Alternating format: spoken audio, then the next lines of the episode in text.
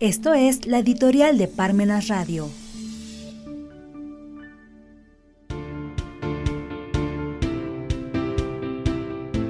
La odiada clase media. La clase media, de duro trabajo, de donde debe desprenderse la democracia para su desarrollo, Porfirio Díaz. Posiblemente, el actual odio presidencial hacia la clase media mexicana y su discurso de rechazo a ella tiene alguna relación con la emblemática entrevista que en su tiempo tuvo Porfirio Díaz con el reportero norteamericano James Krillman. Marzo de 1908, donde se habló de la referida clase media. El presidente de México en ese entonces hizo comentarios sobre ella totalmente opuestos a los que en los últimos días se ha sostenido desde el Palacio Nacional. Díaz dijo lo siguiente. La clase media, de duro trabajo, de donde debe desprender la democracia para su desarrollo, es la clase media la que se preocupa por la política y el progreso general. En tiempos anteriores no teníamos clase media en México, porque las mentes de la gente y sus energías se absorbían por completo en la política y la guerra. La tiranía española y el mal gobierno habían desorganizado a la sociedad. Las actividades productivas de la nación fueron abandonadas en luchas sucesivas. Había confusión general, ni la vida ni la propiedad estaba a salvo, no podía aparecer la clase media en esas condiciones. De estas breves líneas provenientes de esa entrevista de hace 113 años, se podría sacar a relucir lo que está sucediendo en la actual administración pública respecto de la situación política y económica del país, esto es, que la clase media no votó en las elecciones de junio de 2021 por el partido político en el poder, razón por la cual el rechazo sobre esta clase.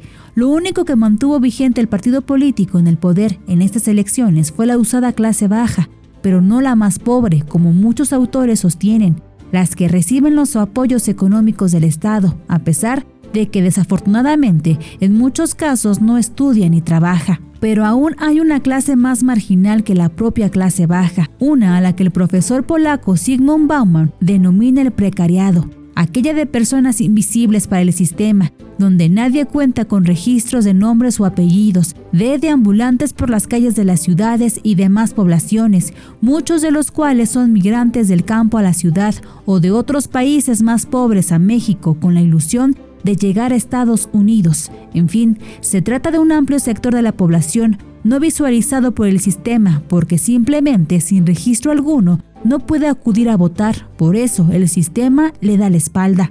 Pero en el caso de la clase media, contrario a lo que Porfirio Díaz dijo hace más de un siglo, a quien por cierto el sistema se ha encargado de convertir en villano, por lo que sus victorias son olvidadas por la historia oficial, como lo que ocurrió en Puebla para expulsar a los franceses que ya habían dominado y sitiado la ciudad por largos meses. Actualmente resulta ser vituperada y rechazada porque es la que se preocupa por el progreso y por la democracia. Es evidente que sí hay un rechazo oficial por ella porque progreso en estos dos años y medio de gobierno no han habido, ni económico ni social, ni de seguridad jurídica, ni menos de seguridad pública.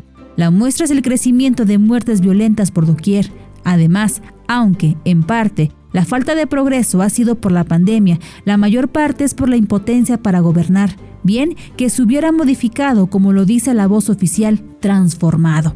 Muchas cosas de la vida nacional con pequeños cambios en la legislación, en las políticas públicas, en las acciones de gobierno, pero esto no ha sucedido. Las cosas siguen igual, o mejor dicho, estábamos mejor cuando estábamos peor.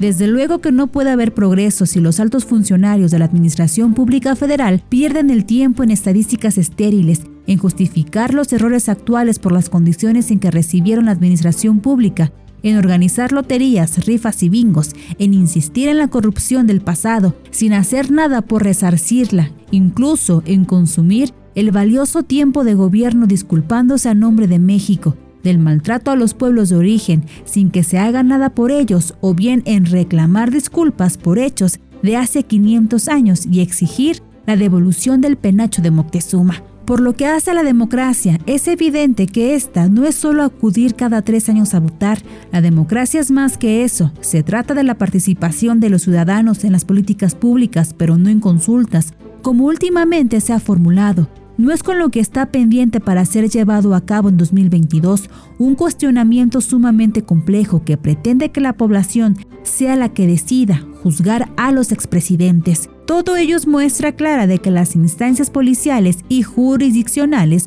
no tienen el valor ni la capacidad de hacerlo. Por todo este odio a la clase media, una entrevista aleccionadora después de tantos años resurge de los anaqueles y archivos.